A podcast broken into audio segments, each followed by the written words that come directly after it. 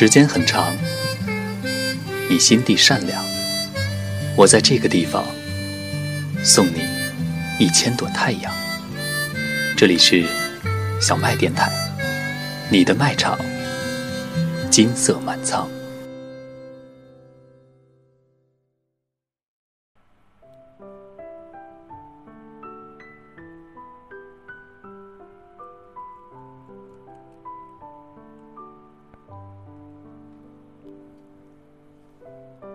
各位朋友，欢迎收听小麦电台，我是 NJ 严哥。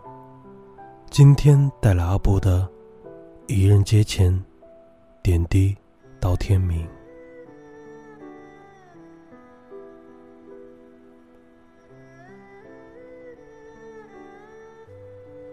表妹说：“你文章写那么多人，为什么不写我？”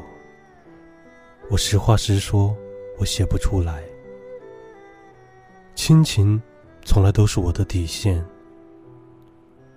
如果要触碰，请允许我从久远的回忆开始，因为越近，情越缺。你看，从提笔到现在，我已经后悔一半了。我的童年是在外婆家度过的。表妹跟我同年，比我小一个月。我们一起长大。外婆家斜对面有一条小巷子，两边是低矮的院墙。每到夏天，屋后房前的大树都把风大大方方的送进来，两边的房屋挡着日照也进不来。清爽至极，于是夏天这里就成了避暑胜地。左邻右舍七八家在中午的时候，个人搬个小板凳，每人一大碗饭，菜叠得高高的，坐在那里吃饭拉家常，顺便你尝尝我们家的菜辣不辣，我尝尝你们家的稀饭稠不稠。一顿饭要吃整整一个晌午。吃到树上的蝉都叫累了，准备睡觉。下午来乘凉的大多是外婆辈的人，人手一把大蒲扇，随意的摇着，扇走几只落在肩膀或手臂的苍蝇。我跟表妹从家里拖出一张凉席铺在地上。外婆叫我这个按辈分叫舅妈，年纪最大的那个叫姨外婆。叫一圈，然后跟表妹趴在他们身边，听他们讲过去的事。姨外婆有一次把她的小脚给我们看，我们吓得尖叫，所有的关节都是错位的，脚趾叠到脚心，长成一个厚厚的畸形三角。即便是现在回想，都觉得双脚酸涩。他说：“小时候，他妈妈拿很长很长的布，一层一层的给他裹着。那个时候的女人都裹脚，不裹脚是嫁不出去的。”我说：“那不疼吗？”姨外婆说：“怎么不疼？疼的时候，我就把脚蹬在墙上睡一晚上。”我跟表妹看看自己的脚，胆战心惊。后来慢慢长大。懂得有所谓三寸金莲之说，懂得所谓风姿卓越、弱柳扶风。我最爱的千古词帝，随随便便的一句喜好，让从此之后的女人买了几千年的单。女人在过去，为了男人，连一双完好的脚都不曾拥有，还要陪他们风风雨雨、跌跌撞撞的走完一生。多么伟大，有多么可悲。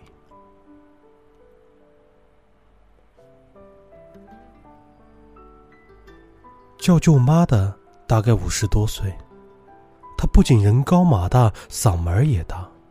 她没缠脚，她喜欢讲过去的产婆怎么样接生。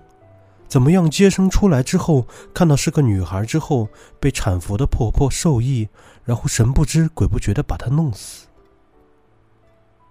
有的直接放在洗澡盆里把孩子淹死的，有的就捂着嘴把孩子闷死的。还有更惊悚的，说把孩子从中间撕开的。还有的女人没有产婆，自己生孩子，然后自己剪脐带，生完还要被婆婆逼着干活的。听得我跟表妹脚都软了，直打哆嗦。过去的人都这么草菅人命，或者说过去的人命就那么轻贱吗？那时候我开始懂得所谓的重男轻女，后来又慢慢懂得所谓的男尊女卑。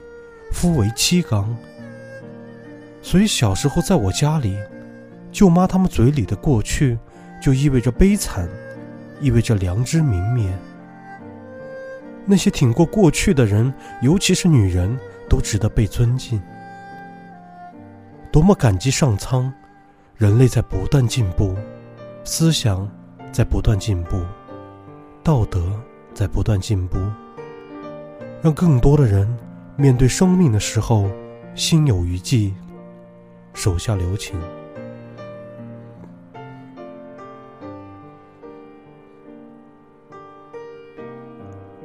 在那条小巷里，大蒲扇轻轻的把时光摇走，轻轻的把我们摇大，轻轻的把外婆摇老了。后来，小巷左右的院墙开始砌高了。屋后房前的树也变少了，于是知了声少了，蒲扇少了，人少了，人情也少了。等我大了点到外婆家去，小巷里只剩下我一个人，捧一本书坐在板凳上，半天就过去了。于是外婆村里人路过开玩笑说：“阿布长大了准是个大学生。”还没有人在小巷子里看书一看一下午的。有一次，却碰到了姨外婆，她一个人在打瞌睡，小脚交叠垂在腿凳间，头垂到肚子那里，一点生气都没有。我看了她十多分钟都没感觉到她呼吸，我觉得她会不会是死掉了？就在我犹豫要不要去喊外婆的时候。他被自己的梦惊醒了，看着我一脸惊悚，说：“小阿布，不是怕姨外婆就这么死掉吧？”是，我怕。一个人可以熬过那么悲惨的过去，却怎么都熬不过命运，亦或是曾经的厄运过度消耗了他们对生活的韧性。舅妈性子烈。听说是被儿子打了一次之后喝农药自杀了。姨外婆终究抵不过死神的召唤，带着她那双小脚和悲惨的一生，死在了自己的床上。死的还有我的外公。如果说外婆教会我们如何生活，比如洗澡的时候要洗肚脐眼。洗头的时候要洗耳后根等等，到现在我都把他的话当做生活的标准。那么外公则教我们如何成才。外公跟我们讲“冰冻三尺，非一日之寒”的道理，跟我们讲“身体发肤受之父母，不敢毁伤”的意思。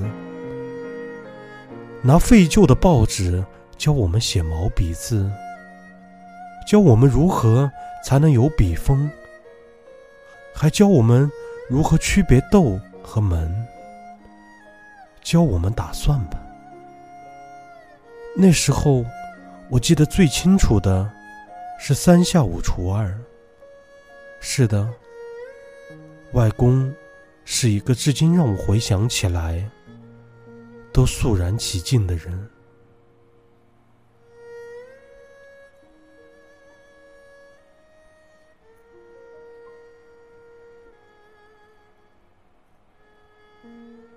外公喜欢喝酒，应该说嗜酒如命，但是总是浅尝辄止。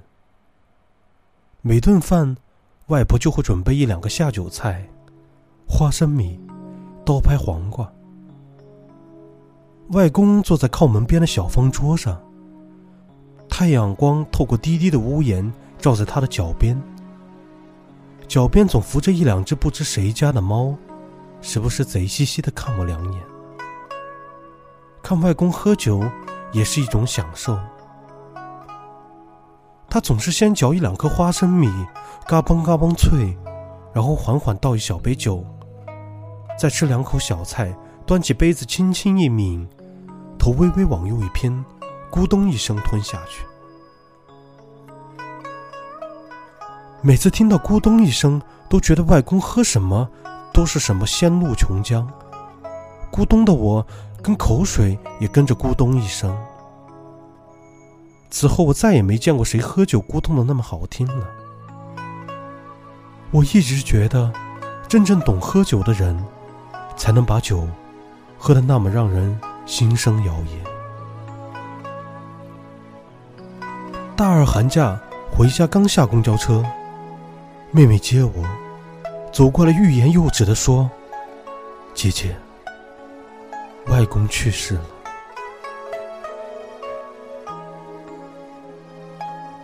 我嘴里呼着热气，脑子没转过弯，心迟钝的沉重着。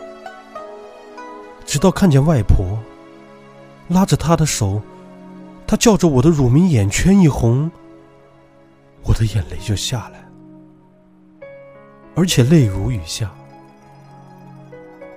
跪在那里，我点着火纸，火光跳跃。我听见有人说：“你看，你叫的大学生回来看你。”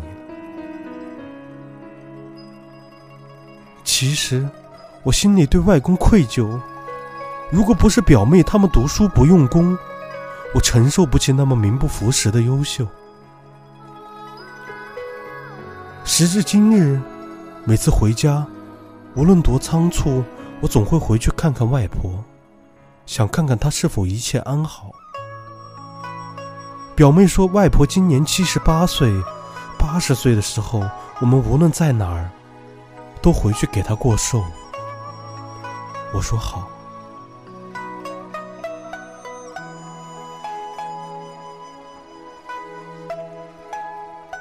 悲欢离合总无情，一任阶前，点滴到天明。